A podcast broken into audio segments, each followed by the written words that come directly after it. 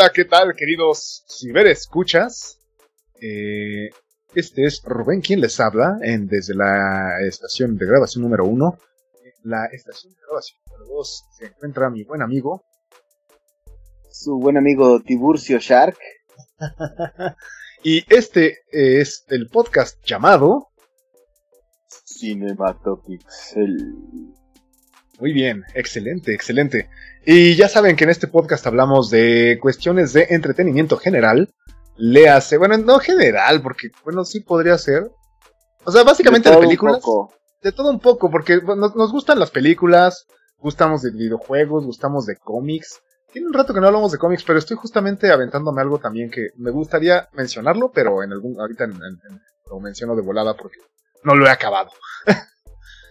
este, en todo caso, muchísimas gracias por acompañarnos en esta emisión. Y Master, ¿cómo has estado? Cuéntamelo todo. Desafortunadamente todo en orden, Master. Todavía aquí, aquí estamos esperando que termine esta época post esta época apocalíptica en la que nos encontramos. Apocalíptica, bien lo dices. Y que, y que ya, y que, la, y que todos seamos sobrevivientes. Ojalá. Sanos sobrevivientes ojalá que sea se cumplan ambas cosas. espero que tú estés igual, Master. Sí, bastante chévere. La verdad es que algo de chamba sí hubo, por eso nos demoramos. Bueno, me demoré en la en la carga del episodio de esta semana pasada. Pero sí, la verdad es que se me debo confesar y, eh, disculpa con nuestros escuchas. Eh, se me fue la onda, carnal. Estaba yo así de, sí, sí, sí, el podcast. No manches, ya lo subí. tú, me, tú me dijiste y no lo subí y fue de... Y según yo, pues como lo subo por lo regular en lunes o martes, yo dije, ah, pues ya lo subí, ¿no? De hecho, yo, yo estaba un poco eh, temeroso de que nos lo hubieran bajado por esos, de esos fragmentos de audio de los intros de, de Shiha, pero afortunadamente no. Entonces. No, no, no ha sucedido. No, lo, lo estuve monitoreando un par de días y no, no sucedió. Afortunadamente. No, además, o sea, eh, no, no, ahora sí que son tan rápidos y tan breves que no, no afectan. Así es. Este, Pues vámonos rápido, Master. Aquí traemos algunas, algunas series, películas que, que, que, vamos a reseñar y platicar un poquito de ellas. Pero empecemos con las noticias, Master. Tú me traías algunas noticias también las noticias de la semana, Master. Bueno, vámonos, esperemos que así sea rápido. No te este, preocupes, tú dale, tú dale. 4 de junio, ahora sí, Sony eh, emitió un comunicado y en sus redes sociales posteó que el 4 de junio es la fecha en la cual por fin, por fin vamos a ver la, la consola, el PlayStation 5, vamos a ver cómo va a venir la cajita, cómo va a ser la consola, cómo va este ya el control ya lo habíamos visto, ya este, nos habían platicado de, la arquitectura en términos muy, eh, o mejor dicho, demasiado ingenieriles que para la gente común estaban muy, complejos. Ahora sí va, va en, en, español, en inglés o en japonés para que todos lo entendamos, ¿no? Así es. En, en, lenguaje sencillo, este, van a mostrar juegos, que es lo que todos también queremos ver, juegos de lanzamiento, este, y sobre todo, ahora sí que lo que todo el mundo tiene curiosidad es cómo va a ser la, la, la flamante nueva consola de Sony con la cual pretenden eh, continuar con la hegemonía de, esta generación que han mantenido con el PlayStation 4. Y este, pues bueno, ahora sí que estar pendientes. El, el 4 de junio todos vamos a estar ahí, este, eh, la mañana, pues hora de México, seguramente, este, mediodía. Eh, a ver qué, qué sorpresas nos tienen por ahí. Eh, yo la verdad sí estoy muy, muy eh, entusiasmado con esa noticia. Y, y más porque, fíjate que han estado saliendo publicados aquí, cito a la fuente Level Up. Eh, salió una nota en la cual diversos desarrolladores han estado pues manifestando que como arquitectura les entusiasma más la idea de trabajar para desarrollar juegos, digamos, eh, que corran mejor en PlayStation 5. Eh, esto es algo que se da en todas las generaciones de juegos, Master, porque normalmente siempre eligen a la más poderosa o que las herramientas de desarrollo son más amigables con el, con el programador. Eh, se ha dado casos que en este sobre todo se dio cuando salió el Xbox One X, eh, muchos juegos estaban trabajados o optimizados para verse mejor en el Xbox One X por el 4K nativo y por el, la resolución y la capacidad de, procesamiento de la consola. De hecho, por ejemplo, Red Dead Redemption 2 se veía mejor en, Xbox One X que, en PlayStation 4 Pro incluso. Y hay, obviamente, este, porque se, se tornó como la herramienta de desarrollo. Con el Xbox 360 pasó algo similar, perdón, con el PlayStation 3 ahorita, insisto, los desarrolladores están, están, han manifestado eh, muchos que la arquitectura presentada hasta el momento, o lo que probablemente les han dado oportunidad de ir trabajando, les parece más atractivo el PlayStation 5. Eh, Pero bueno, aquí también vamos a entrar eh, en la parte, el guitarrizas, Ah, Sony anunció a través de, su director general de Sony Computer Entertainment eh, Internacional, eh, internacional, perdón, este, que eh, la, los juegos de Play que se van a presentar para PlayStation 5 no van a correr en PlayStation 4, es decir, no, no van a trabajar en dos versiones. Eh, de alguna manera, eso es, eso es una limitante que, que, sobre todo en la transición entre consolas, se da de manera muy frecuente. ¿Qué pasa? Normalmente estábamos acostumbrados a que juegos que salían hacia finales de una generación, en este caso para PlayStation 4 que ya va de salida, se, eh, aparecían en una versión optimizada o remasterizada, aprovechando capacidades gráficas y técnicas de la nueva consola. Entonces muchas veces el desarrollador generaba juegos para las dos.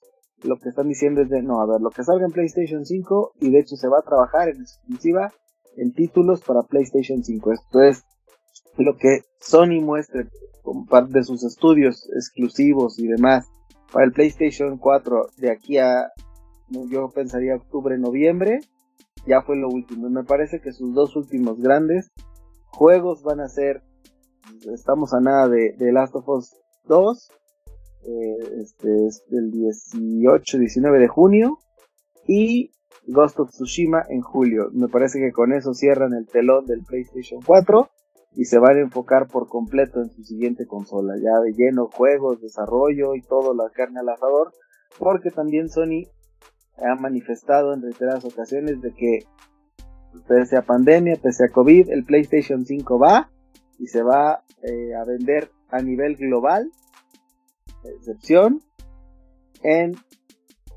le pusieron Holidays 2020. Entonces, pero pensemos que para la época, muy probablemente, entonces noviembre, diciembre de 2020, el PlayStation 5 va a estar disponible, según lo que ha manifestado Sony, en todo el mundo. Entonces, pues bueno, a mí es, yo la verdad es que he sido más eh, apegado a las consolas de Sony. Reconozco que, Microsoft y Xbox tiene, tiene buenas cosas, pero pues, a lo mejor lo que a mí me ha tocado, honestamente, es eh, llevo, pues así que todas las generaciones de PlayStation soy fiel a la marca y la verdad es que espero con ansia el, 4 de junio a ver qué nos, qué nos enseñan para ¿Qué te presentan?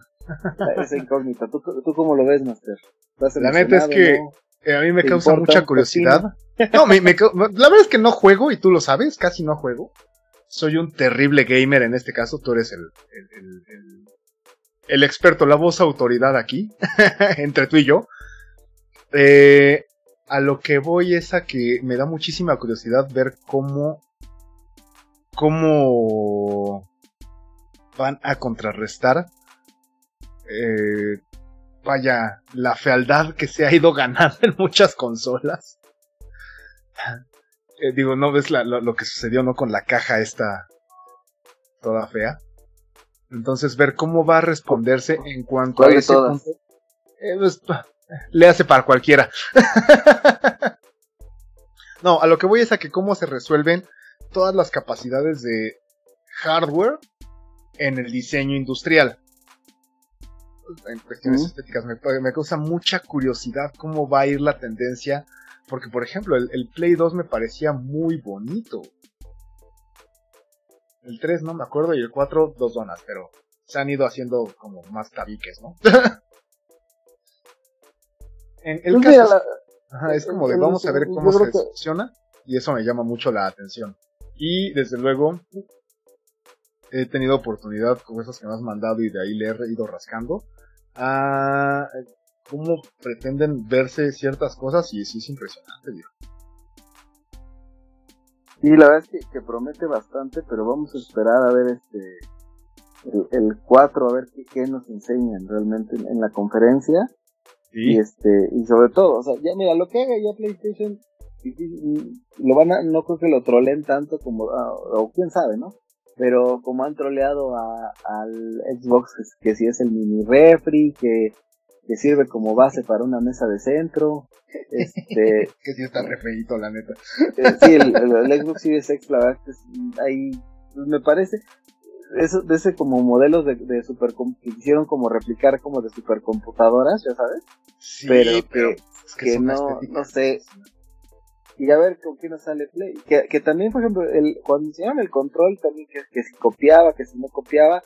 Pero también, eh, insisto, muchos eh, estudios desarrolladores han manifestado que el control del PlayStation 5, por lo que a lo mejor los han dejado ver o empezar a trabajar con él, eh, se ha especulado que pudiera ser de los mejores controles en la historia de las consolas, en cuanto a ergonomía, en cuanto a, cuestión responsiva, en cuanto a la operatividad que va a tener y esa interacción usuario-consola, pues eh, sí le han estado dando bastantes elogios. Y mira que, que últimamente lo, bueno, históricamente Nintendo siempre ha mostrado controles sumamente responsivos y salvo los Joy-Cons del Switch, que me parece que han sido de sus errores más graves.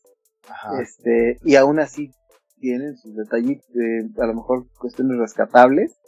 Y el, eh, salvo a lo mejor el control elite de los Xbox, que por mucho es aplaudido por, por gamers, sobre todo los que juegan first person shooters.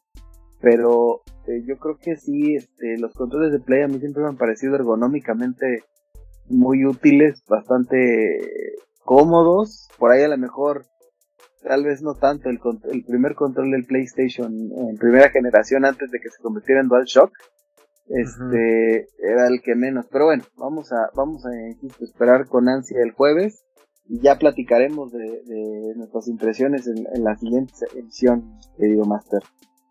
Eh, que, algo que me llama también la atención es lo que mencionaste de la no retrocompatibilidad.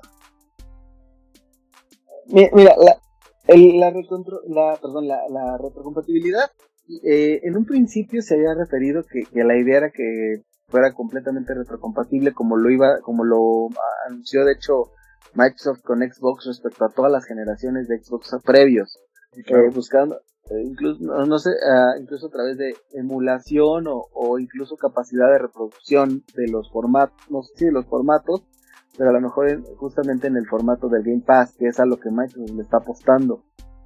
Sony va a aparecer por otra estrategia distinta, sigue, insisto, yo creo que... El, juego, el juego físico, ¿no? Más que el juego físico o la descarga digital, yo creo que, o sea, su target es otro y, y me parece que también el jueves nos, ojalá y nos muestre un poquito más hacia dónde van a ir con esto, pero, pero lo que sí es, Sony siempre ha sido muy renuente a la retrocompatibilidad entre el PlayStation 2 y el PlayStation 1 eh, fueron muy pocos los juegos el PlayStation 2 llegó a correr. La, el, Sony siempre se caracterizó por tratar de darle un plus al usuario. Eh, de, mucha gente utilizaba el PlayStation 2 como reproductor de DVD. Yo. Exacto, porque pues, la consola te permitía eso. Este, entre el PlayStation 3 y el 2 otra vez, la primera generación de PlayStation 3 que justamente fue tan satanizada por el precio, porque costaba, si tú comprabas la, versión de 60 gigas, en aquel entonces, imagínate, hoy 60 gigas no alcanzan para nada, pero en aquel entonces llegó a costar 599 dólares de salida. Ese fue el precio que mató al PlayStation 3.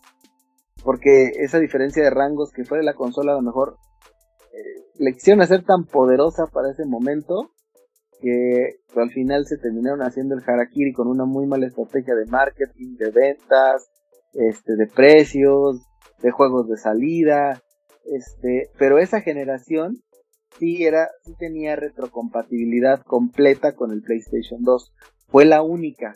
Después sacaron el modelo de 40 GB y después ya fueron eh, eh, cambiando los, los diseños del PlayStation 3, ya ninguno era retrocompatible justamente eso también encareció mucho la consola. Pues por eso le quitaron esa, esa capacidad en ese momento. Entonces, entre el 4 y el 3 pasó lo mismo y lo que hicieron fue justamente ese modelo que estábamos describiendo hace unos momentos de muchos juegos que aparecieron en la etapa final del PlayStation 3 los optimizaron para que regresaran en el PlayStation 4 con mejores gráficas, corrigiendo algunos detallitos, se veían mucho más bonitos. Este, pues, Last of Us fue el, primer ejemplo de eso. Este, God of War 3. Este, bueno, Grand Theft Auto 5 también, pero pues bueno, ese también apareció en, el Xbox 360 y en el Xbox eh, One. Pero bueno, ahí, ahí fue un fenómeno similar.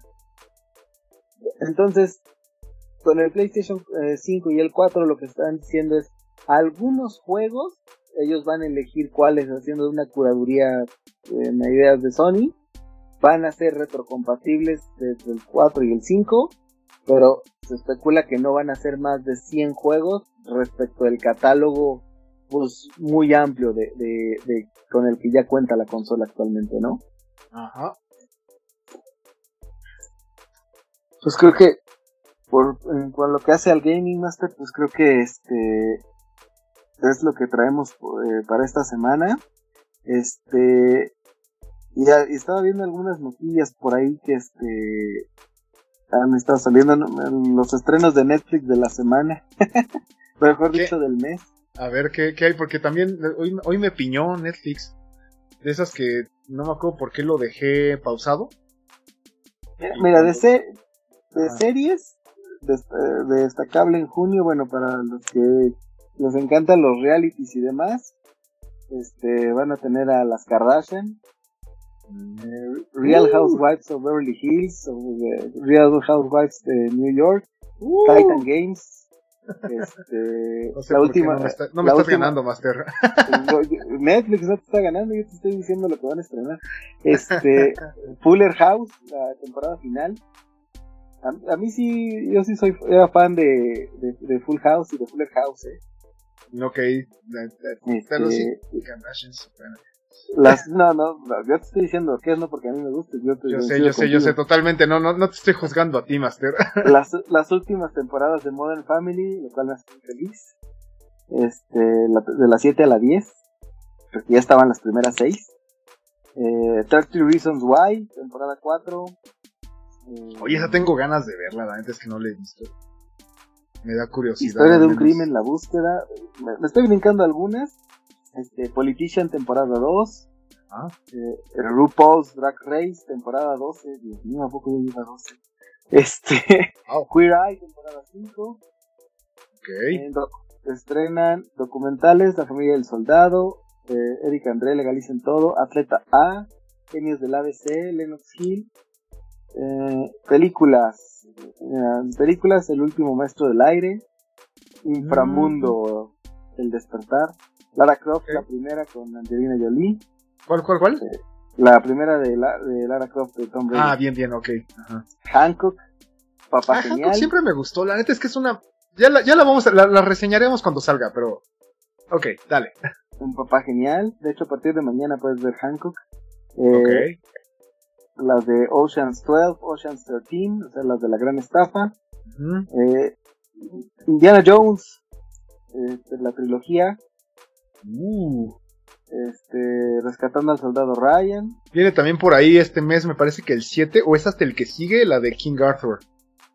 no, es este mes, efectivamente. Este, fíjate, viene una película que yo sí le traigo ganas de Spike Lee, esa sí es producción original nueva. Five Blood, Cinco Sangres. Ok. Este, a mí sí me genera bastante curiosidad esta. Eh, Wonder Woman. Eh, Baby, el aprendiz del crimen. Perdidos en ah, Tokio. Baby Driver me gustó mucho. Driver, exactamente. Podría eh, volver a verla, ¿eh? ¿Cuál? Perdidos en, Perdidos en Tokio con Oh, clasicazo, amigo, clasicazo. esa, hay que, esa sí hay que verla y reseñarla. Es correcto. Este, Volver al futuro 1, este, 2 y 3. Creo que la 2 ya estaba. Este, agregaron las otras dos. Perfume de mujer. La Torre Oscura. Ah, Torre Oscura también me gustó. Recuerdo que no la leí, no he leído la novela, Pero creo que la película era como... no sé cuál de todas las versiones de Robin Hood. Ok. Eh, en anime, eh, Baki, la saga del Gran Torneo de Raitai, Amor de Gata, Brand New Animal. Y bueno, es como. Creo que. Mm, mm, mm, y el Grinch. Ok, va, va, va. Este. Por ahí me brinqué algunas otras, pero bueno, es a, a grosso modo lo que vamos a tener en Netflix durante junio. Muy bien, suena, suena Suena divertida la ampliación del catálogo, no suena tan divertido el hecho de que no puedo acabar mi lista y ya vienen más. Pero... desde mañana te vas a estar viendo las Kardashian. Ya sé, güey. Sí, me, temo que me... yo, yo, el, el, Rubén que aparece aquí es como, no manches, ¿cómo crees? Güey, ¿por quién me tomas? Pero muy probablemente... No, no es cierto. Oye, y antes de pasar a qué vimos en la semana, digo, yo creo que eh, y a lo mejor debimos empezar con esto, pero ¿cómo viste el lanzamiento espacial, Master? Ah, la verdad es que ah, yo realmente no termino de entender la importancia, o sea, la, relevancia, el porqué de este en particular, ¿no? Porque vaya, no es como que se hayan dejado de hacer lanzamientos, pero a lo que voy es a que lo que pasa es que, o sea, que este, este, este lanzamiento en particular, el, la nave la desarrolla. Eh, sí, vaya, entiendo que es la que es, este, no es una, eh, es de iniciativa privada, este, entiendo eso y entiendo con astronautas de la NASA, pero el tema es que este, estos lanzamientos que con el que de alguna se materializó el día de ayer, va a ser una serie de, de lanzamientos prueba de cara justamente a dar formal inicio a los, a los viajes turísticos al espacio. Bueno, de entrada, de entrada, de entrada, de entrada, o sea, el, primer objetivo es a Marte. Y después ya es el asunto de los viajes turísticos. Pero, no, dudo que la agenda esté, esté cambiada, ¿no?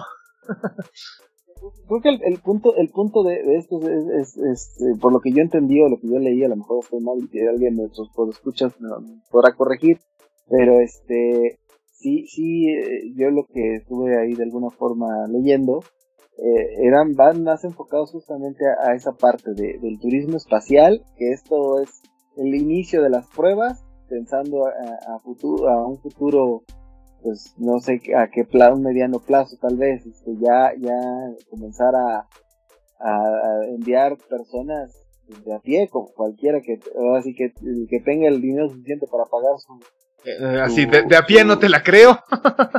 su viajecito al Dejémoslo en civiles. Civiles, exactamente, a la, eh, a, la, Estación Espacial Internacional. Eh, yo creo que yo creo que sí es un poco, como decían los Simpsons, lo volvieron a hacer, ¿no? Me parece que este lanzamiento, por el factor Elon Musk o eh, no a lo mejor el contexto en el que estamos, no sé, pero pero sí me suena que durante muchos años los, lanzamientos, las pruebas cayeron como ese, ese famoso capítulo de Los Simpsons de, ay no, otro aburrido lanzamiento espacial. Y justamente el, el de ayer, pues sí, sí fue un poco el tema cuando Homero va con al espacio, ¿no? Los Simpsons lo volvieron a hacer, sí. O sea, definitivamente creo que creo que ese es el mejor ejemplo o analogía. O sea, al final es lograron tener el interés yo sé que muchos trolls y haters están ahí de vez y no es posible que tecnológicamente podemos ir al espacio con una cura para esta enfermedad. O sea, son cosas completamente diferentes y yo creo que, que no hay que minimizar justamente el logro de, de, de lo que sucedió el día de ayer, la importancia que va a tener a futuro y que pues al final Elon Musk sigue pues innovando, ¿no? Creo que, creo que... Sí, sí. Elon Musk sigue haciendo lo suyo. Eh, me, fíjate que yo lo, seguí bastante, tanto ayer como hoy. Eh, bueno, hoy que fue el acoplamiento y eh, ver a los, a los astronautas descender y, e incorporarse al, a la tripulación de la, de la ISS. La verdad es que todo lo vi más por porque ñoño, ¿no? O sea, eso iba, ¿no? que no estaba entendiendo vaya, sabía el asunto del, de la iniciativa privada, que de hecho me preocupa un poco porque ya hemos visto la, la ciencia ficción. La gente sigue pensando que la ciencia ficción es un género burdo y menor. Y yo creo que deberíamos de ponerle más atención, ¿no? Porque eh, la ciencia ficción lo que hace es darnos un escenario, escenarios posibles eh, de ir en una dirección etada. Pero ya tenemos, por ejemplo, Avatar o esta otra de... Bueno, sobre dejar que la iniciativa privada tome mucho de esto. Eh, pero bueno, el caso es que me pareció que era como echarle una vez más, como vamos a echarle gas a, esta hoguera que dejamos morir hace años. Lo cual yo agradezco porque soy muy ñoño, ¿no? O sea, eso es un, un hecho completo.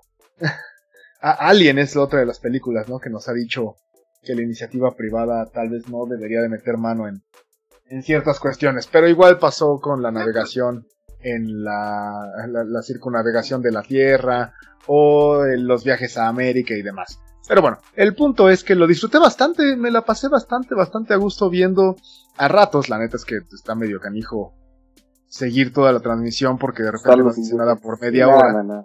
Es muy aburrido. Yo lo que hice fue dejé la compu eh, prendida en, con ese canal, digámoslo. Y estaba yo haciendo mis cosas. O sea, nada más de repente me asomaba y, oh, eso está bueno, ¿no? Por ejemplo, sí, me perdí el chiste este de, de, cuando se liberó el dinosaurio. Ah, sí. O eh, cuando regresa el cohete, que mandaron unos amigos un artículo que sacaron de por qué justo se pierde la señal cuando aterriza el cohete. Pero me pareció muy gracioso, ¿no? Es como de se va la señal, se abre y ya está ahí. ¿Qué pasó? y decíamos entre cotorreo, ¿no? Que más bien había fallado y habían puesto un cartón cortado, ¿no? Ahí con la forma del, con la, con la imagen del cohete. Obviamente esto es broma, esto era chiste entre ñoños. Pero, este, resulta que es curioso, ¿no? Y aparentemente tiene que ver con eh, las vibraciones que genera al momento de aterrizar que hace que se pierda la señal. Pero bueno, insisto en que la ñoñería guía mis pasos. Sí, no, creo que la, de la mayoría más. Entonces, la verdad es que pues, yo lo disfruté un buen. Me la pasé muy a gusto lo que vi, lo que pude ver. Eh, yo agradezco que siga habiendo este tipo de cuestiones. Es, bien bonito ver cómo están mm, maniobrando y los protocolos. Y aunque es aburrido, es como de, oh, ya me enteré cómo se hizo, ¿no? Al menos una parte. Es exacto, o sea, digamos que es, es, la, la, niñez es lo que nos motiva a todos, pero sí, sí es un tema, ya cuando lo analizas un poquito más, de, de interés tecnológico, ah, yo lo veo por ese lado, ¿no? Sí, claro. Este, pero bien, habiendo dicho eso, Master, volviendo a, a temas menos importantes para la humanidad, pero más entretenidos para los escuchas eh, bueno, eso creo yo, a lo mejor a algunos les parece mucho más entretenido hablar del de, Dragon. Y, pues, ya, pues ya lo hicimos en todo caso. Exacto. Entonces, este, pues, ¿qué, qué, qué has estado viendo, Master? A ver, ¿Qué estuve viendo? Mira, me aventé, tengo dos, dos eh, títulos en el día de hoy, en esta semana. Por un lado, eh, la semana anterior, después de, ya no me acuerdo si después o antes de grabar nuestro episodio, me había aventado eh, The Gentleman de Guy Ritchie. Esta película, pues británica aparentemente. Estaba buscando justo ahorita de dónde es, de dónde es la, la producción y sí me parece que es británica. Eh, la verdad está súper... Bueno, aquí yo debo de poner un disclaimer. Eh, yo soy muy fan del estilo de hacer cine de Guy Ritchie lo conocí con con Cerdos y Diamantes y con Lockstock. Primero, o sea, su primera película me parece que fue Lockstock y yo lo, y la segunda este Snatch. Yo lo, yo vi primero Snatch y después vi Lockstock y la verdad es que me gusta muchísimo el estilo, muchísimo. Esta esta historia donde es, más bien este tipo de historias donde tal vez eh, la trama inicial es compleja, pero no siempre tanto, digamos en términos generales, pero todos los subplots, las historias pasadas, los backgrounds, los backgrounds de los personajes, el cómo se va construyendo eh, con los tiempos de la, de, los tiempos que maneja, pues, iba a decir los tiempos de Dios son perfectos, pero, no, más bien cómo se construye, ¿no? La, las hipérboles en los tiempos. Me gusta muchísimo cómo cuenta sus historias. Eh, no soy fan de su ex esposa. Ah, bueno, Es que. de Madonna. Pues, pues sí, ¿no? Pues sí, pues. ¿Qué, ¿Qué puedo yo decirte? Y bueno, tenemos que en esta película tiene un starring interesante. Está, por ejemplo, eh, Matthew McConaughey, es uno de los protagonistas. Charlie Hunnam, que de hecho me parece una buena actuación de un duro, así un duro de, de digamos, un, un guarro de un magnate. Eh, es, un, es un magnate de la, de la marihuana y lo, la trama sucede en que él quiere vender su emporio. Y pues son las vicisitudes que salen con todo esto, porque es un, es un imperio, a decir verdad, ¿no? O sea, está en Londres, es un gringo en Londres que se abrió camino, logra hacer su imperio y ya lo quiere vender. Y pues te imaginarás que no es nada barato, entonces ahí, ahí tiene como que le salen otros compradores, pero el tipo tiene una cierta reputación y se tiene que mantener como también entre entre la gente del royalty eh, inglés, esos decadentes aristócratas, eh, maneja muy padre, ¿no? Esta idea romantizada, desde luego, y eso pues puede ser peligroso, pero si lo tomas con criterio me parece que termina por ser chévere, eh, del, del, del, el gángster elegante, el gángster que se codea con las altas esferas y por tanto logra cierto estatus y logra cierta refinación y es todo un caballero eh, y todos sus, sus eh, achichincles también lo son. Y en este caso pues tenemos a, Charlie Hunnam haciendo el personaje de esto, ¿no? De un matón, pues de uno del el, el guarura de este personaje que es Matthew McConaughey y lo tienes haciéndolo como sí matón, pero a la vez con un refinamiento social impoluto, un total gentleman inglés. Y algo que me pareció muy interesante, y de verdad muy interesante, fue ver a Colin Farrell haciendo un personaje atípico. Y en la misma línea, y más interesante aún, viendo a Hugh Grant actuando. No sé si recuerdas que hace unos episodios te mencioné que había visto una película que se llamaba... Sí, hicimos pedazos a Hugh Grant. Pues, pues, pues sí, o sea, sin que, sin que me desagrade, porque a fin de cuentas el personaje me parece un personaje simpático, el personaje de Hugh Grant, que es este tipo eh, medio bobalicón con algo de éxito, pero termina por ser como más bien tierno por pena ajena. Mm. Obviamente en esto, en, la dinámica de las películas para como este tipo de chick flicks, de, de comedia romántica. Aquí no, aquí tenemos un personaje construido de una manera totalmente distinta.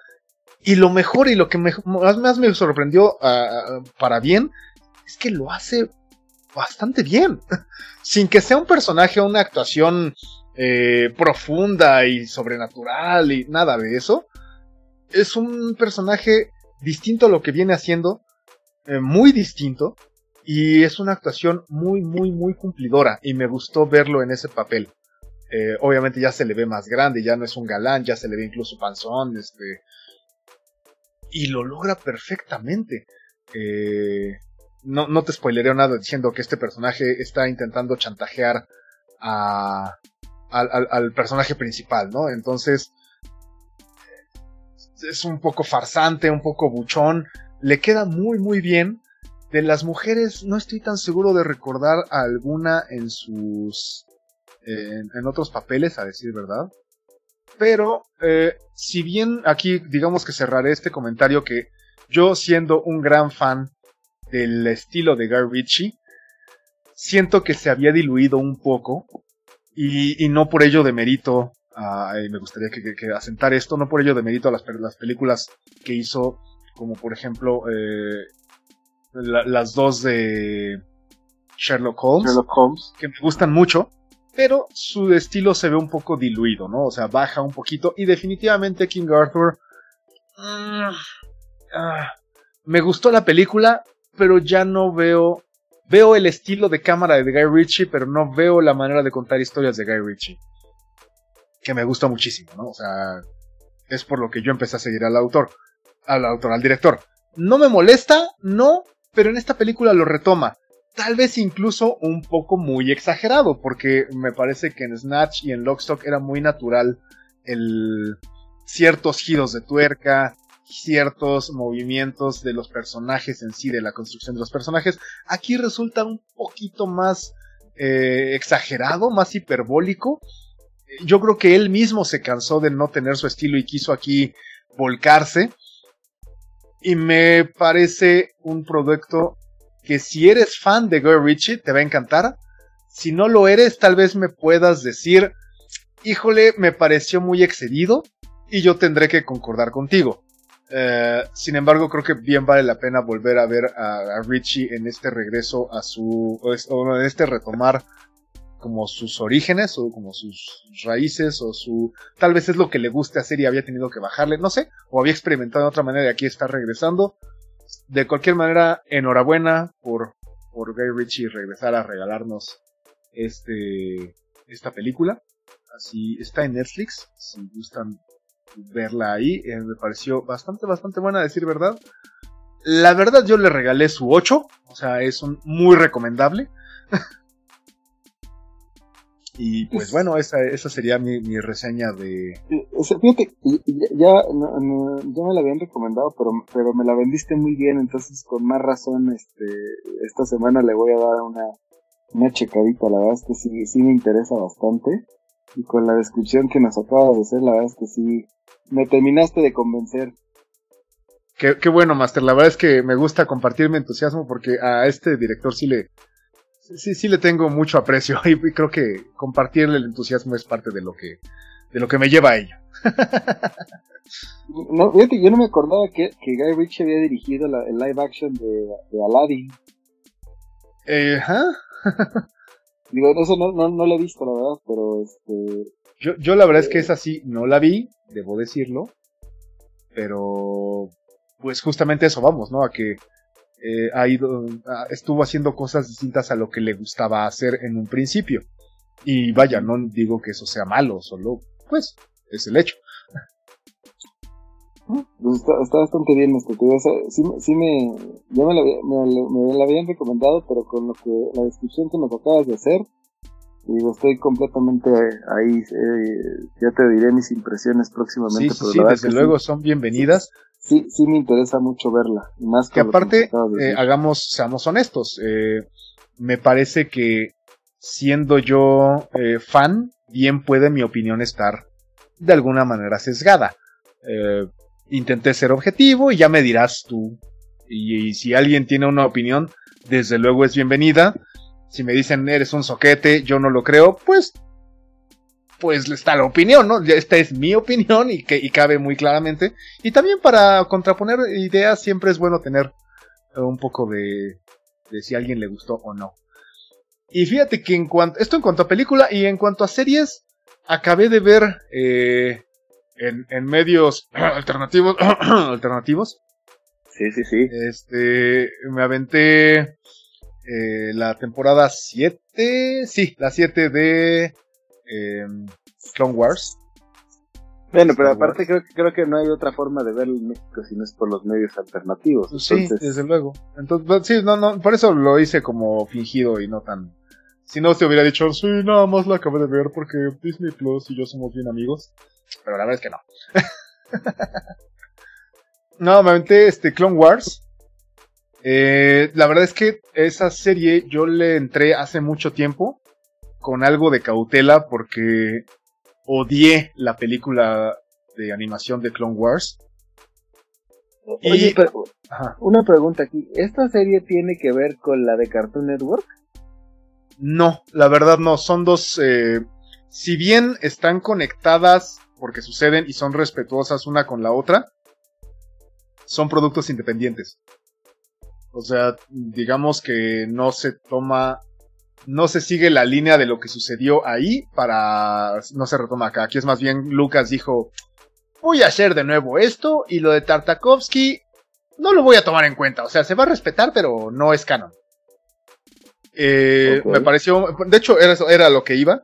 Esa es una de las razones por las que yo fui un poco cauteloso, si no es que hasta Grinch, antes de entrarle. Eh, la verdad, eh, me parecía que la serie de Tartakovsky estaba... Estoy, estoy diciéndolo correctamente, déjame ver, creo que... no estoy seguro de si Tartakovsky sí sea el apellido. Eh... Sí, es Genndy Tartakovsky, el, el, que creó a la batalla de Dexter.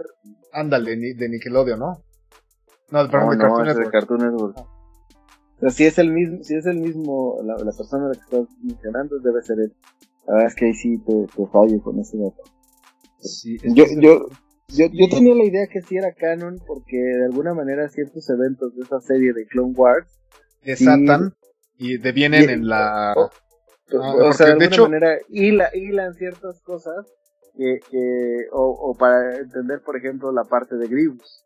Exacto, a eso iba, ¿no? O sea, de, en su momento fue canon. En su momento, claro que lo fue, porque estaba ligada, o sea, se hizo entre la, vaya, antes de que saliera el episodio 3, sale la caricatura, eh, esta serie que era, aparte era súper pequeñita, eran, bueno, no era pequeñita en cuanto a episodios, pero este, eran episodios de 2, 2, 3 minutos, 5 a lo máximo, salvo el final que me parece que ya era media hora. Y en total me parece que hacen una hora en total, ¿no? O sea, hemos hablado de que es bastante... Sí, eran muy cortitos. Bastante corta, así es.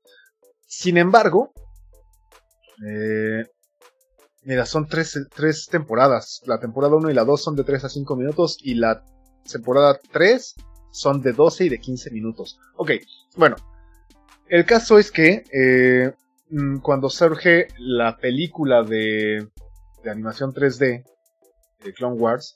A mí, bueno, sí, como solo preámbulo, ¿no? Esta de, Cartoon Network es una joya, a mi parecer. Ah, siempre dije que así es como se debía usar la fuerza. Y entonces, las películas me parece que no lo lograban del todo. Y en la serie era, era muy poética, al ser episodios pequeñitos, realmente había muy pocos diálogos, todo era una narración gráfica muy, muy bella, muy bien construida. Entonces cuando surge la película, y realmente la película de Clone Wars es muy malona, eh, bueno, no, la, película de, me refiero a la de, este, de animación 3D, donde surge Ahsoka Tano. Yo odié a Ahsoka Tano en su momento. Me parecía horrible y fue de, güey, no quiero verlo. Me pareció nefasto, me pareció Ahsoka el personaje que es como la hermana, como, haz de cuenta, Uh, Didi, justamente mencionaste a, este, el autor de Dexter. Hazte cuenta, Didi, que, llega y quiere jugar contigo y con tus cuates que están jugando Star Wars y llega y, ah, yo juego. Y tu mamá te dice, güey, juega con tu hermana y tú dices, bueno, ya está bien, ¿no? Vente, vamos. Y empieza a decirle, uy, mira, y entonces yo agarro a Robotín y, le pego al animalito verde. No es un animalito, es Yoda, güey. O sea, ah, ese animalito es, es ternurita verde. Le voy a llamar ternurita verde. O sea, ese tipo de personaje así me parecía Sokatano, ¿no? O sea, era exasperante. ¿Cuál te parecería peor ese o Jar Jar La verdad es que en su momento me pareció muy equivalente, cosa que es eh, algo terrible de decir. Ah, y aquí hago un punto, ¿no? Que es, me tardé muchísimo en verla por eso. No la vi hasta que en Rebels Híjole, es que supongo que ya no es spoiler para nadie, así que lo voy a decir. Eh, si, desean, voy, pero voy a hacer la, al menos la aclaración, voy a hacer un spoiler, así que si quieren adelantarle un par de minutos, está perfecto. Así que aquí va. La empecé a ver hasta que vi escena, la escena de la muerte de Darth Maul a manos de Obi-Wan en Rebels, en la última temporada de Rebels, y fue como un wow, o sea, eso es poesía pura. Y un buen amigo me dijo, tuvo a bien decirme, güey, es que le estás regando, dale la oportunidad y vela. O sea, en verdad, ve, es, ve las series completas. Entonces, como que un poco regañadientes me las aventé. Y santa cachucha, qué maravilla, viejo. O sea, desde luego como que Ahsoka empieza con ese personaje castroso y termina, o sea, actualmente amo a Ahsoka. Entonces, yo me parece que es uno de los mejores personajes que ha desarrollado el universo de Star Wars. Ok. Sí, o sea, así, así le hicieron crecer. Eh, y en esta temporada justamente se enfoca en ella. Si bien creo que hay episodios de relleno muy fuertes, digamos la mitad. o sea, esta ¿Es serie. La, ¿Es la Jedi esta que tiene como tentáculos? Ajá, sí, sí, sí, la Padawan de Anakin. Ajá. De las guerras clónicas, esa llamera. Que justamente no la vemos en el episodio 3. Porque para entonces ya no ya no está. O sea, todo, todo lo que sucede en la serie sucede entre el episodio 2 y 3. Y Ahsoka se va de la orden antes de que acabe esa, esa serie, esa temporada, que es la 6. Y la 7 retoma en este momento, porque aparte ya tenemos Rebels, ¿no? Ya tenemos Rebels en los que en la que volvemos a ver a Ahsoka, entonces, ah, ¿qué pasó con ella? Y aquí te dan una, como una continuidad de lo que sucedió con Ahsoka eh, justo después de, dejar la Orden Jedi. Eh, la verdad es que, insisto, tiene también como un poquito del qué pasó con, um, bueno, con los personajes, con los, eh, los clones, de cómo se está llevando, eh, cómo se divide la, el, el, sector 501, el puño de Vader, y también tenemos justo el por qué vemos a algunos de los clones muy queridos en Clone Wars, de los, eh, digamos, los capitanes de, Obi-Wan, de Anakin, los vemos en el episodio, en Rebels, cuando se supone que todos habían recibido la Orden 66. Entonces, eh, aquí tenemos un poco de, de eso, ¿no? Eh, hacen como una ligadura bastante buena. impresiones generales serían esas, impresiones muy particulares. Yo creo que si sigue la línea de lo, la buenosidad, voy a utilizar un término de Kung Fu Panda. Eh, la línea de buenosidad la sigue, o sea, es realmente me parece, si bien como te decía, me parece que hay un par de capítulos, tres capítulos un poco de relleno, que más bien son situacionales que pudimos haber resuelto en un capítulo, si es que era necesario, pero a mí me parece que incluso no. Pero los dos primeros me parecen muy buenos y los tres últimos me parecen tremendamente buenérrimos. Eh, ¿Esta fue la última temporada? Eh, yo creo que sí, ya no veo como para dónde pueda hacerse, pero igual no veía para dónde pudiera hacerse desde las seis y mira, hicieron una siete que estoy Yo, yo algo escuché, creo que esta era la última. Yo, yo creo que sí, o sea, insisto, no veo para dónde pueda, pueda caminar una nueva temporada, pero como te decía, igual no veía para dónde pudiera caminar una nueva temporada después de la temporada 6 y mira, estamos reseñando una 7, ¿no? La verdad es que creo que más allá de eso sería un poco absurdo, pero les quedan muy bien las series. Eh, las, vaya, yo siempre siendo, me declaro un gran fan de Star Wars, pero creo que lo que mejor ha hecho Star Wars ha sido plantar el universo, el universo de Star Wars.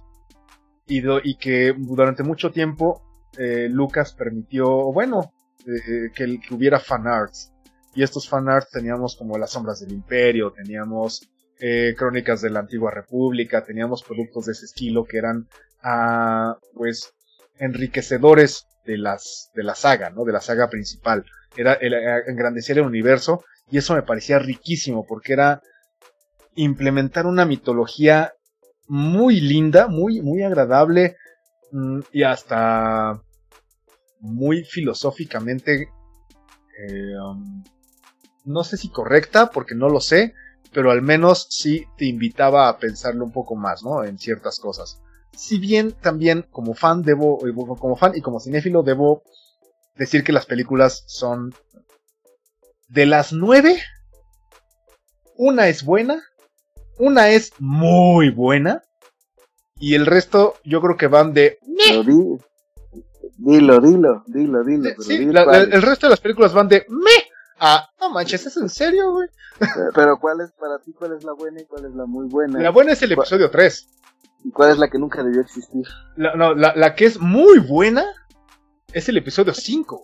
Esa es, esa es una, así, cinematográficamente me parece una maravilla. Porque todo el mundo se queda con Empire Strikes Back, ¿en serio? ¿Cómo?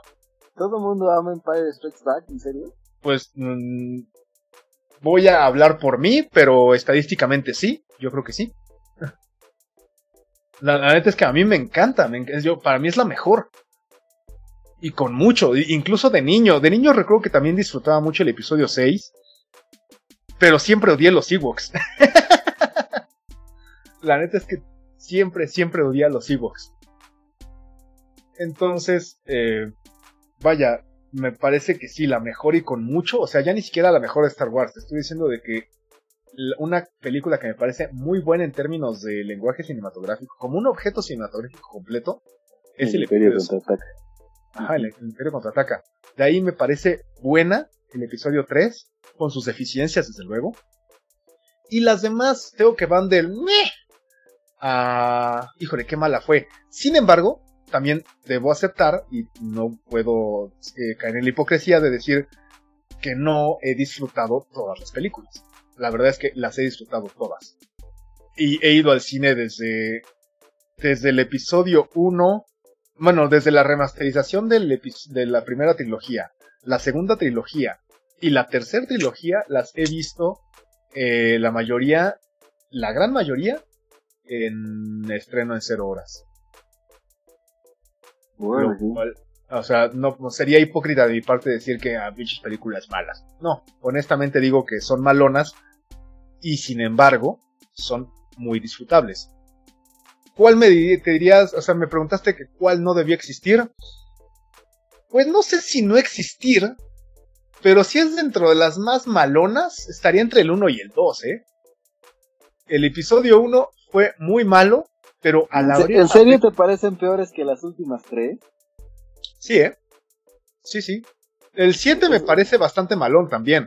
Pero si nos ponemos realmente, eh, creo que sí, el 1 y el 2 son... El, 2 me parece terrible. El 2 me parece incluso aburridón. Y he escuchado muchísima gente que dice que el 8 es lo peor que le, ha pasado a... Yo aquí pongo un punto, la verdad, ¿eh? ¿eh? Si algo le ha pasado... O sea, ¿cuál es el, lo que el 8 es, pasar Star Wars. muchísimos fans de Star Wars. A eso voy, a eso voy, justamente. He escuchado que el 8 es así de lo que el que borrarían de la faz del planeta. Justo, justo a eso voy. Creo que lo peor que le ha pasado a Star Wars en, en su historia son sus fans. O sea, el fandom de Star Wars, y me voy a cargar a la gente, y yo lo sé, y sin, y sin embargo, les convino a que hagan un examen de conciencia honesto la neta es que los fans de Star Wars son lo peor que le pasó a Star Wars. ¿A qué voy con esto? Y sí, y qué bueno que lo tocaste, viejo. El episodio 8 transgrede muchísimos de los estigmas que teníamos de las cuestiones pasadas, ¿no? Obviamente habíamos visto a Luke heroico, pero también era heroico porque acababa de ser converso, él no tenía idea de nada. Y entonces tú cuando conoces algo te entusiasmas con ello, ¿no? O sea, si, no sé, nunca has conocido los videojuegos y cómo fue cuando tuviste tu primer videojuego. Te emocionaste. Eras un gran fan y de repente todos éramos bien hackers cuando aprendíamos a usar ICQ para sacarle la charola del disco a alguien, ¿no? Pero en realidad, este era el, tomamos en cuenta de que el episodio 8 nos presenta a los personajes que crecieron bien.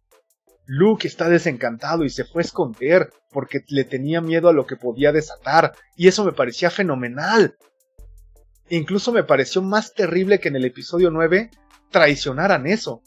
Era como de ya, ya, ya, ok fans, está bien, ustedes se quejaron un chingo, vamos a darles lo que ustedes quisieron, ¿eh? Ok, no, ya, que, o sea, era de, amigos, los personajes crecen.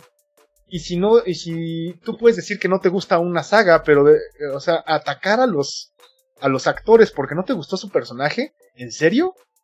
O sea, Sí, yo concuerdo que en el episodio 8 toda la subtrama del personaje de la asiática eh, redondeadita era innecesario y era bastante malo. Y te lo puedo aceptar como cinéfilo y como fan. Te digo, güey, la neta fue muy malo.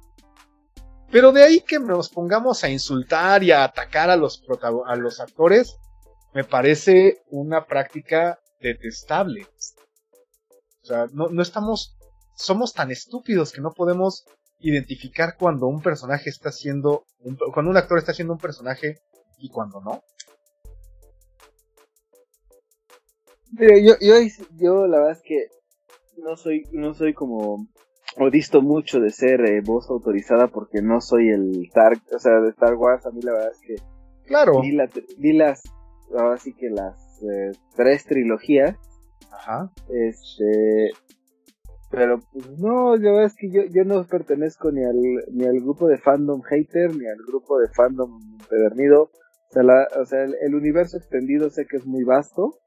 Eh, yo ahora sí que como referías tú al principio en cuestión de en cuestión de gaming aquí tú la voz autorizada en esto eres tú porque me consta que eres muy fan de, de la saga Star Wars entonces aquí sí yo yo estoy como al margen y ah, aprendiendo de lo que tú nos dices porque la verdad es que yo yo ahí sí te hablo como ciudadano de a pie el universo Star Wars no es como mi eh, definitivamente ni hit para nada, o sea, las veo como un medio de entretenimiento, como muchas otras cosas. Y, es, que, y es que creo que así tienen que ser vistos, ¿eh? De entrada creo que así tienen que ser vistos, digo, ah, yo soy fan, pero seamos honestos, es entretenimiento.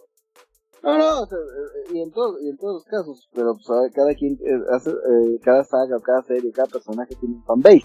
Ah, y finalmente, o sea, yo, yo ah, este, al igual que tú, conozco muchísima gente que es súper fan de Star Wars y que al igual que tú va a las funciones de estreno de medianoche y, está padrísimo. Eh, me parece que eh, eh, ese fenómeno muy pocas veces se, se, ve con alguna otra película o con otra saga. pero fíjate que el, el, fanbase de Star Wars es muy chillón. Es un, si no me das lo que yo esperaba, me voy a quejar. Y eso me parece me parece malo, porque en todo caso, pues ya para qué se siguen haciendo cosas si tú ya tienes algo en tu cabeza que estás esperando. Mm, no permites que se explore sobre un, una saga, ¿no? O sea, todos sabíamos que queríamos ver en Endgame, pero no sabíamos cómo iba a pasar. Sí. Y era parte de lo bonito. Ah. Y aquí es, ¿sabes qué? Pues es que deja que los directores tal vez te tienen algo preparado increíble también, ¿no? De los guionistas. Yo sabía que no, porque esto estaba haciéndose al, aire, ¿no? O sea, antes de cada película se... bueno, ¿y esta de qué va a tratar, eh? Mm, creo que no había una directriz. Y eso fue el gran pecado de la última trilogía. No, no había un qué queremos que pase en general. Y eso hizo también que los fans se pusieran mucho más eh, quisquillosos porque era un, claro, no saben lo que están haciendo, no sé qué, pero pues seamos honestos, George Lucas también es un muy mal director. Entonces yo creo que eso, el fanbase es terrible, son bien chillones, no se les va a dar gusto con nada. Curiosamente, eh, y vaya, también seamos honestos, el hecho es que las películas Disney, Disney no supo cómo remontar a los fans en las películas. Y eso es lo que me parece curioso, porque en las series lo está haciendo de una manera espectacular. Mandalorian tiene una calidad muy buena. Incluso los spin-offs, bueno, no, digamos uno de los spin-offs, porque el de Solo, si bien me pareció buena, hasta ahí. Eh, por ejemplo, Rogue One a mí me parece una de las mejores películas de Star Wars también. Sin embargo, no la coloco porque no está en la parte de la saga de la, digamos, del canon de las nueve, ¿no? Pero Rogue One me parece un peliculón tremendo. Ahora, en cuanto a, la recomendación que nos hacías de, Clone Wars, eh, ¿recomendarías a la gente que la vea por medios alternativos o que se esperen a que, a que llegue Disney Plus? A eso iba, si, pues, por ejemplo, tú que no eres peculiarmente fan, pues si, si te esperas a que llegue, no creo que, no creo que te resulte incómodo. Eh, los, si eres relativamente fan o si te interesó o si ya la habías visto, yo creo que es muy recomendable. Yo creo que la, serie es muy recomendable, completa las dos series, o sea, bueno, eh, las siete temporadas de Clone Wars y Rebels, que también vale la pena. Y vaya, yo las recomiendo ampliamente. Si, si, así como que dijeras, es que esto cambia la historia, la tienes que ver ya, ah, yo me vería un poquito más, eh, más laxo, ¿no? Te diría, eh, no, no tanto. no es para tanto. Son muy buenas, si eres fan o si te interesa el universo, es un hecho que las tienes que ver y ahí sí, velas ya. Si no te llama la atención demasiado, pero vaya, o sea, como eh, consumidor eh, que dices, va, sí me la quiero aventar, pero no, ocúpate en algo más. Eh, si tienes chance y si pretendes contratar eh, Disney Plus para algunas otras pues, cuestiones posteriormente, aguántate, no pasa nada, ¿no? O sea, no hay bronca. Ahí sí es como una, una división que valdría la pena hacer entre alguien a quien le dice, ¿sabes qué? Sí, aviéntatela. Yo creo que vale mucho la pena, pero no es algo que, que todas las personas deban ver inmediatamente. Ok. Sí, totalmente. Esa, esa sería mi. Ahí, yo, ahí yo acabo. Tiro mi micrófono. ¡Pum! Bien, Master. Pues, pues, yo, yo esto la verdad es que sí, eh, que tampoco vi, muchas cosas. Este, vi en, de películas, eh, Maléfica 2 en Prime, en video. Ajá. Este, no sé si, si este, recordarás la primera o viste la primera. Sí, sí vi la primera. De hecho, me pareció una interpretación muy interesante. Es, exacto. Digo, yo no he visto eh, todos los live action de Disney. Te puedo decir que los de los recientes me tocó ver eh, el libro de la selva, que me parece un muy mal eh, live action. A pesar de, que es, de John Favreau, no, no me encantó. Este, me, el Rey León sí me gustó que mucha gente sacó todo su hate. No he visto a Aladdin, eh, por X razones del destino llegué a ver La Bella y la Bestia eh, live action. Esa sí me interesa, fíjate. Y este, yo sé que mucha gente ama a esta niña, ¿cómo se llama? Emma Watson. Emma Watson, yo, yo, yo, por favor. Este, eh, y y, me parece que de, la, de esas justamente, digo, sin haber visto a Aladdin, tampoco se me antoja tanto. Entonces fíjate que le iba más al remake de este año, perdón, al, live action de este año de Mulan. Pero bueno, este... Yo, también lo estoy esperando decir, Ha sido de los que, el que más me gustó.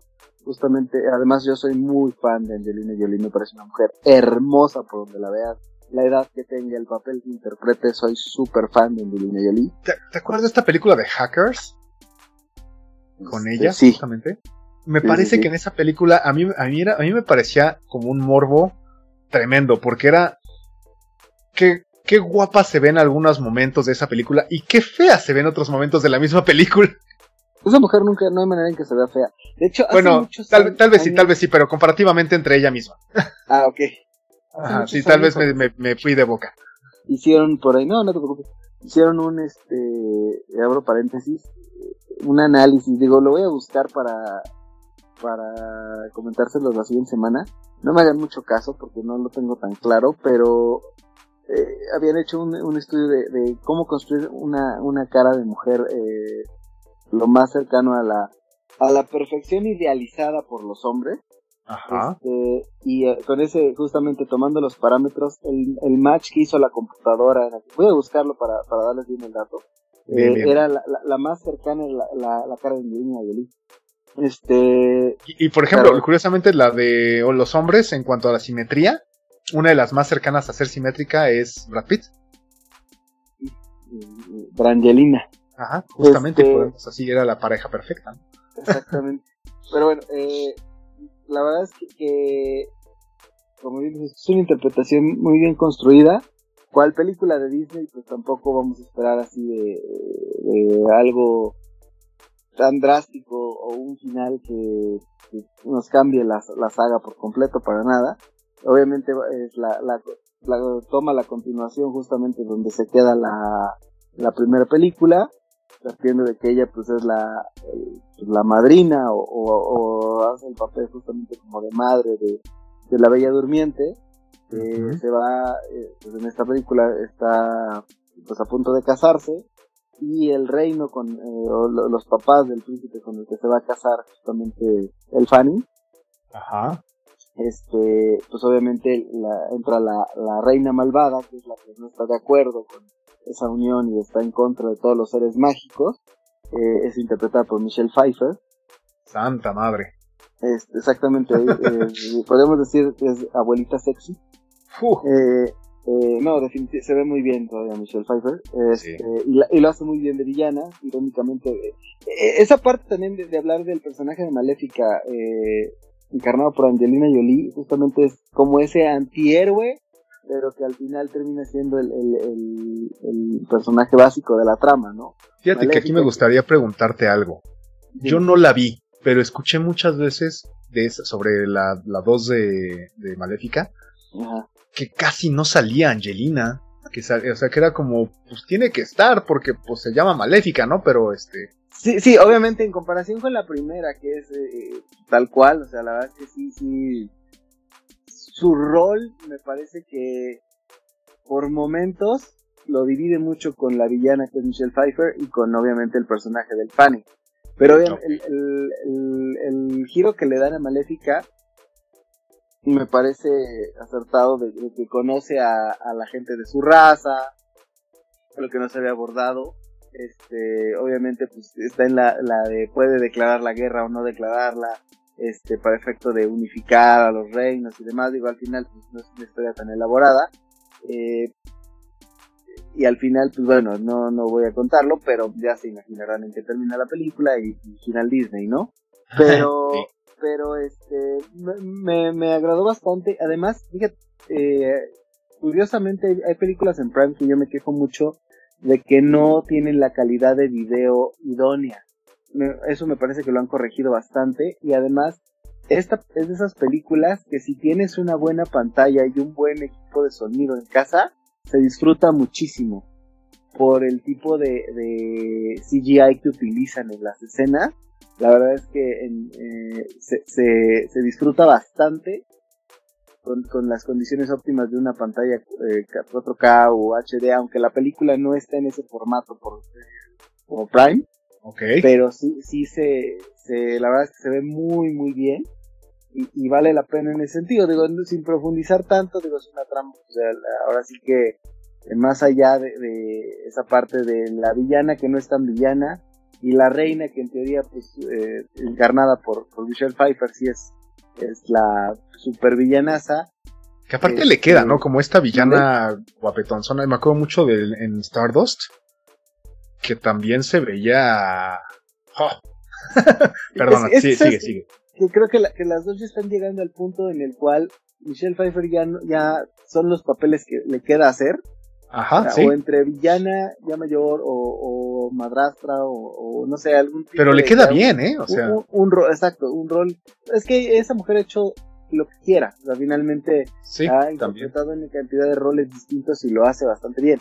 Y en el caso de Angelina, pues obviamente eh, es una gran actriz, lo ha demostrado en, diferentes roles y papeles, pero me parece que también se, de alguna forma le queda muy bien hacer películas de acción o ese tipo de escenas, por, pues obviamente siempre fue muy como chapa adelante, entonces eso le ayuda mucho su personalidad, su porte, este, se ve súper bien, los efectos especiales de la película, digo, es puro CGI, pero nada espectacular, nada que no hayamos visto, pero insisto, se disfruta mucho en, es una película muy palomera y pues eh, bastante recomendable del, del catálogo de Prime que seguramente va a desaparecer en cuanto en cuanto Disney Plus llegue a México porque ahorita es el deal que tiene Amazon con, con Disney precisamente de todas las películas de Marvel. La mayoría de van, han ido subiendo las las últimas películas distribuidas por Disney. Entonces este es, mientras estén ahí yo creo que es bueno aprovecharlas.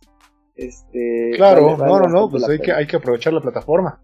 Y, y, hablando de Prime rapidísimo, se me había quedado pendiente terminar de reseñar este Upload, esta serie original de, de Prime también. Eh, recordarán que habíamos platicado de los dos primeros episodios y que yo les, les había comentado que era un era como un episodio rosa de Black Mirror dividido en una serie de 10 episodios. Es cierto, sí. Este, un poquito más, en, me está fallando, me sobra o me falta algún capítulo. Está cortita, eh, definitivamente es una comedia romántica, pues la verdad es que bastante cursi, muy predecible desde los primeros episodios.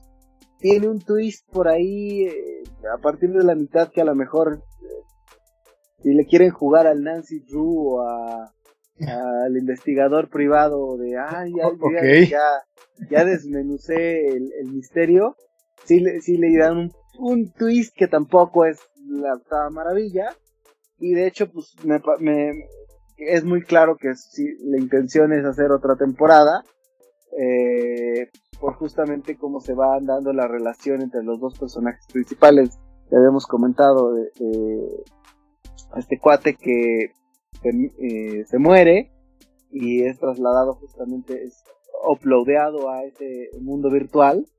Y obviamente y la que viene siendo como su coach o, su ángel, como así lo denominan, pues eh, se va enamorando de él y él de ella, pero él está comprometido con la que le, la que tiene el control de sus finanzas y la que paga justamente para que su memoria se mantenga justamente en el, en el, universo privado del upload.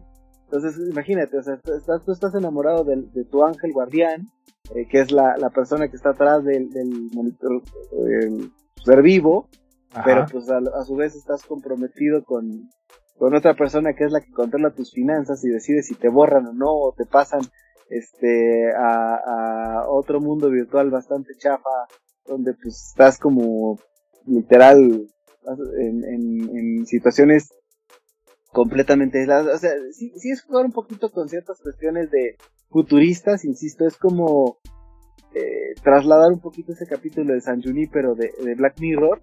Ajá, sí, sí. A, a una serie de comedia.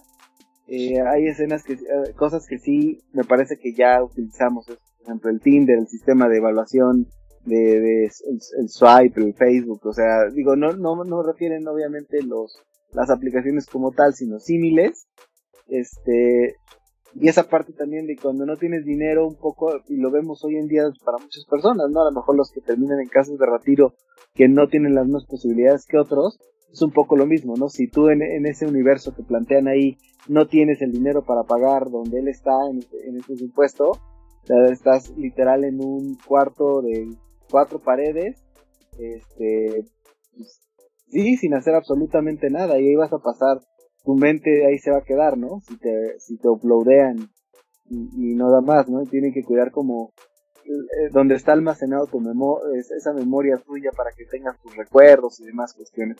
Es, es como un hotel de lujo en el cual vas a vivir, ¿no? En, tu, en tu otra vida, con la apariencia con la que, de alguna manera, del avatar que tú elijas, ¿no? Antes de morir, puedes quedarte, este, a lo mejor de 30 años o de 25 o, tal vez decides seguir siendo de la edad que moriste a lo mejor a los 60 años, ¿no? Pues ese tipo de situaciones este que sí, sí van en, ese tenor, insisto, dista mucho de ser un Black Mirror, está bastante cursi, eh, comedia romántica, eh, bastante, no, no, no tiene tanta trascendencia, me, me, parece, no está mal, pueden echar un ojito, Ok, ok. ¿La recomiendas así como para... O sea, pues como para un domingo por la tarde? Si no tienes otra cosa que ver o tienes otro pendiente, échale un ojo. O sea, es de esas que puedes estar haciendo otras actividades y a lo mejor tenerla por ahí en tu teléfono, tu tableta, este, que no te quite el tiempo. La verdad es que no, está tan mal. Yo vi algunos episodios incluso en español. El doblaje no me pareció tan mal. Yo prefiero el idioma original, que es el inglés, pero de, de la serie. Este, pero no, no me, no me desagradó el doblaje, algunos episodios que vi así. Este, insisto, o sea, si ya no tienen otra cosa que ver, pues échense esa, ¿no? Este, pueden darle una oportunidad, pero la verdad es que si tienen una lista de, series o películas que van antes, ponderen mejor su lista. ok, este, bien, bien, bien. Y mi recomendación de la semana definitivamente sería Succession de HBO. Ya habíamos platicado de la primera temporada, esta serie de HBO que retrata justamente eh, la historia de una familia aristócrata, de, un eh, magnate dueño de un em, emporio corporativo eh, que domina los medios de comunicación, parques de diversiones, este, casa de bolsa, etcétera, etcétera, con mucha influencia y mucho poder en el gobierno incluso norteamericano. Eh, la verdad es que la, la primera temporada es buena, la segunda temporada yo creo que me tengo que decir que es de las series que más me ha gustado de todas las que haya visto. Ok, tanto así, ok. Sí, no, definitivamente. O sea, estoy esperando ansiosamente la tercera temporada. La verdad es que tiene unos cambios y unos giros en la trama que, que te atrapan de inicio. O sea, el, el, el, manejo de los personajes, el desarrollo de los mismos, digo, los que a lo mejor no habían escuchado la, la reseña que habíamos hecho de Succession la ocasión anterior, justamente eh, Logan Roy es el, el, jefe de, de, una familia, justamente eh, dueña de multimedios, parques, etcétera, etcétera, o sea, multi, multibillonario, este, que obviamente llega el momento en el cual él empieza a pensar la posibilidad de elegir a quién va a sucederlo como pues, el director en jefe, ¿no? Sabemos que empresas pues tienen obviamente accionistas, que hay una hay junta directiva que pues, con los hay accionistas mayoritarios que toman las decisiones importantes. Y justamente a partir de ahí él tiene él tiene cuatro hijos, eh, tres varones, una, una mujer. Y obviamente cada conforme avanzan los capítulos se va a explicar un poquito la personalidad de cada uno de los hijos. Eh, es, es bastante vasta de hecho, una de las actuaciones que más me sorprendió fue eh, Kieran Culkin, hermano de Macaulay Culkin. Ok, justamente interpreta uno de los hijos del de magnate. Este, eh, Roman Roy, lo hace, lo hace muy bien. O sea, aunque me parece que yo creo que él es de esos que le dicen actúa de, de, ti mismo. Porque es un junior medio insufrible, ¿sabes? Entonces, yo creo que, yo creo que actúa del mismo. Este, ¿sabes tú que interpreta justamente a, a Siobhan Roy? Eh, a mí me parece oh, el, personaje que entiendo un poco lo que hacen al, final de la segunda temporada con el personaje, pero hasta ese momento me había parecido el personaje más eh, poderoso de la serie para mí. No, en cuanto al, poder de, económico del personaje, sino a la personalidad, de cómo la fueron llevando y obviamente el giro que le van dando justamente durante la segunda temporada. Entiendo por qué lo hacen, a mí no, no me encantó, pero, pero insisto, o sea, las actuaciones son muy buenas, el desarrollo, la trama, y, cada, cada episodio de alguna manera te, te, deja eh, super picado a, querer seguir viendo el que sigue y el que sigue. Y el final de la segunda temporada es una cosa brutal. no, no lo voy a spoilerear porque espero que sí la vean. Pero hace muchos, muchos años que yo no veía un final de temporada de cualquier serie como este. este sí es. Ok, ok, ok. está entusiasmante este sí no es de esas series de que dices, ah, si termina y no pasa nada. No, no, no, no. No puede terminar así. Definitivamente ya anunciaron la tercera temporada. Y está, insisto, es, uno de los finales más. Eh, no sé cómo. No, encuentro el adjetivo para describir la sensación que te deja. Es esa última escena en lo particular. De, de eso, insisto, creo que desde las dos primeras temporadas de House of Cards no me pasaba con una serie de este, de este, como el entorno corporativo, político, que te atrape tanto, porque a veces este tipo de series se, se vuelven medio pesadas, ¿no? O sea, creo que a muchos eh, conocidos, incluso a mí me pasó, por ejemplo, con Breaking Bad, y he escuchado a mucha gente que le ha pasado, con, yo no la he visto, esto la tengo por ahí pendiente, con Better Call Soul, que las primeras temporadas ah, son, son difíciles, o sea, mucha gente, y con Breaking Bad a mí me pasó, este, se vuelven como pesadas, se vuelven ahí medio densas, la trama es compleja. Eh, el, eh, con House of Cards, no sé eh, los que la, tuvieron la oportunidad de verla, las dos primeras temporadas me parece que son notables, la tercera empieza a decaer un poco, la cuarta se cae definitivo, luego medio levanta, y la última temporada de House of Cards Kevin Spacey es volvemos a un poco, a lo mejor, aunque suene medio tóxico, lo que decíamos de Star Wars, yo creo que nunca debió existir. Ok. Este, pero, pero ahorita, de alguna forma, en este contexto, hablando de Succession, las dos primeras temporadas son una maravilla. Entiendo que no es una serie a lo mejor que a mucha gente le llame la atención porque usted sea parte de ver, ay, el mundo corporativo y usted, lo que le pasa como a los ricos y no, no, no, va más allá de eso. Si es una serie que te pone a pensar, es una serie que te, te atrapa justamente en las intrigas y, y esa parte de la, de la política, del mundo corporativo, entre traiciones, este, eh, formas inteligentes de venganza, o formas de, cómo, cómo van hilando las historias, los personajes, este, aún siendo familia entre hermanos, este, pues medio te acuchillo, pero a la vez te cuido porque eres mi hermano, ¿sabes? Quiero, Fíjate que sí, es, es, ese, ese, esa línea de series nunca me han terminado de llamar, pero me está... Succession me estás hablando y me está... Sí, sí, sí. Insisto, o sea, sí es, es, esa parte de, aún entre familia, es, es como esa parte de podemos despedazarnos pero jamás nos haremos daño. Un poco, un poco, un poco esa, esa eso delata tu edad muy cabrón, güey. Sí, ya sé. Pero este, no, la verdad es que Succession es ampliamente recomendable, insisto, e, e, ese, ese poder ver el mundo corporativo desde adentro, eh, me parece un, un, momento y un contexto yo creo que idóneo para verlo también. Este, pues sí, sí está, los episodios duran casi una hora cada uno. Entonces sí, este, pero no, no se sienten, ¿eh? La verdad es que a mí se me fueron las dos temporadas como agua. E cuando, vean cómo termina la segunda, bueno, la primera, seguramente la gente que la vea, creo que la mayoría se, sí, se, sí se engancha y queda atrapada. Pero cuando si llegan a la segunda temporada y los y el episodio final, ya definitivamente no, no creo que haya forma de que no vean la tercera. O sea, es, es, ok es, es, esa, insisto, esa última escena particularmente es de los mejores finales de, temporada que he visto en una serie en muchísimo tiempo.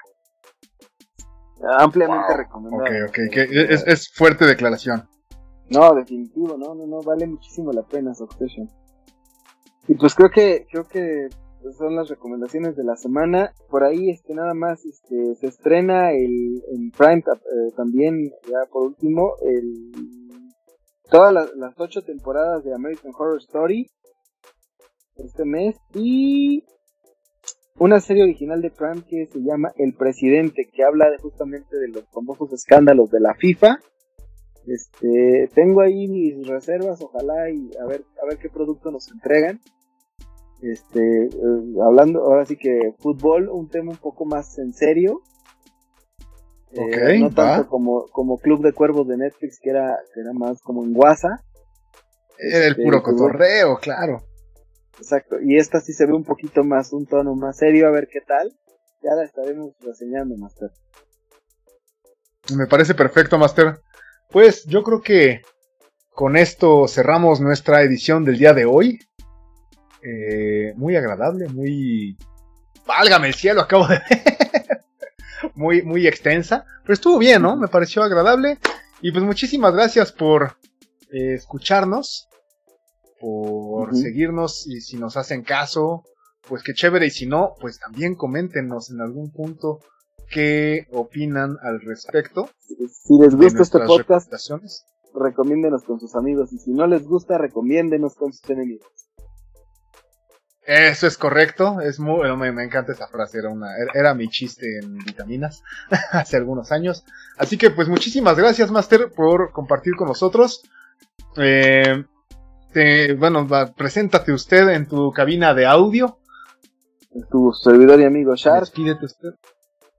Sí, y eh, en esta eh, cabina de audio también se despide Rubén quien les agradece su compañía y su preferencia y los espera la semana que entra.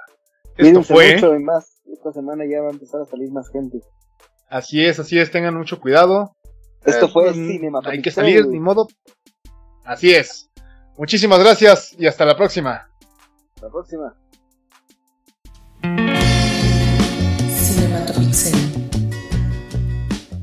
Producción. Baena